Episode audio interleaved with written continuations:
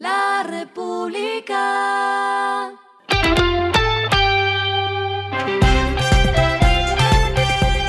Al final de la jornada, esto es lo que debes saber sobre el comportamiento de los negocios, las finanzas y la economía.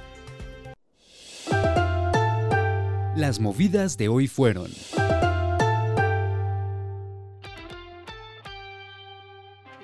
En medio del periodo de aceptación de la OPA por Nutresa que lanzó IHC, Grupo Argos convocó a una reunión extraordinaria de accionistas para deliberar sobre los conflictos de interés de los miembros de las juntas directivas en las OPA. El encuentro de los socios será el 16 de noviembre a las 9 de la mañana en el Centro Empresarial El Poblado de la Cámara de Comercio de Medellín. Se decidirá sobre la autorización requerida en materia de potenciales conflictos de interés en la OPA por Nutresa.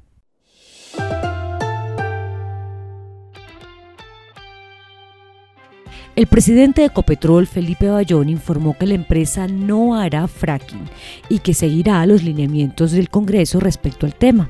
Si el Gobierno Nacional y el Congreso toman la decisión vía ley o decreto de que no se hagan los no convencionales en el país, Ecopetrol la va a respetar y no va a seguir adelantando proyectos con fracking en el país y eso lo quiero dejar muy claro dijo Bayón durante una rueda de prensa que dio hoy para socializar que en lo corrido del año al tercer trimestre los ingresos de Ecopetrol ya suman 120 billones de pesos y sus utilidades crecieron a casi 27 billones de pesos.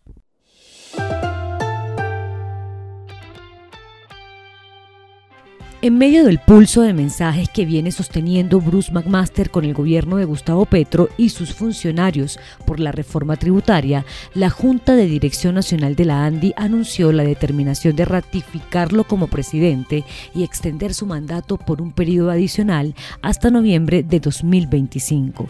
Recientemente, Bruce le envió un mensaje al ministro de Hacienda, José Antonio Campo, señalando que los empresarios no generan pánico económico, que la labor de construir confianza recae sobre el gobierno y que el sector productivo no puede tratar de tapar el sol con las manos.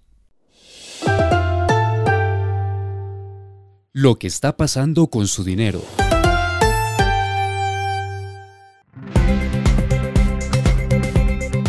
ICETEX ofrecerá una tasa de interés de 0% para los estudiantes que reciban nuevos desembolsos de sus créditos. La entidad también informó que dejará de capitalizar intereses dentro de esta financiación. La medida que se lleva a cabo luego de los cambios aprobados en la reforma tributaria permitirá que todos los colombianos que accedan a nuevos desembolsos de crédito educativo tradicional de ICETEX cuenten con este alivio financiero.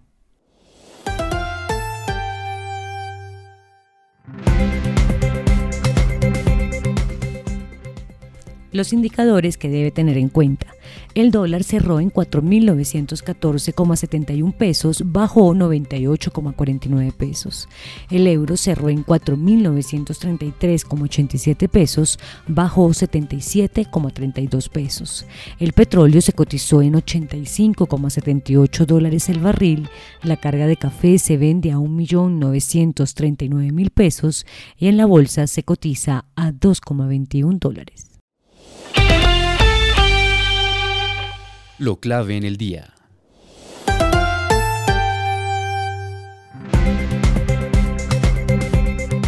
En medio de su viaje a Egipto por cuenta de la COP27, la ministra de Minas y Energía, Irene Vélez, anunció cuáles serían los primeros pasos para la construcción de lo que será la hoja de ruta para la transición energética.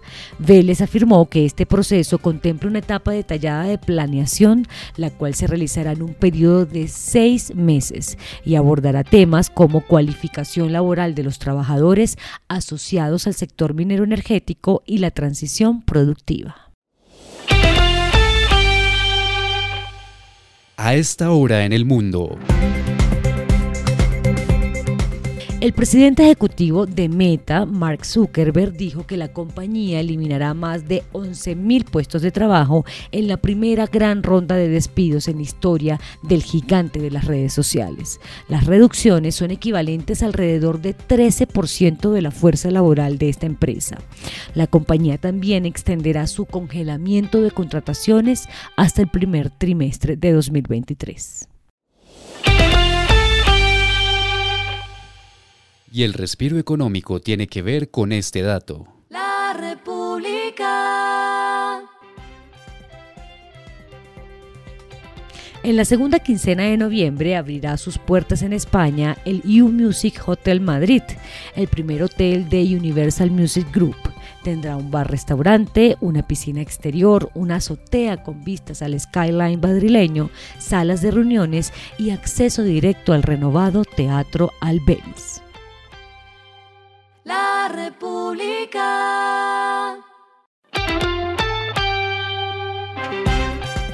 Y finalizamos con el editorial de mañana, el reino de la consulta previa que no avanza.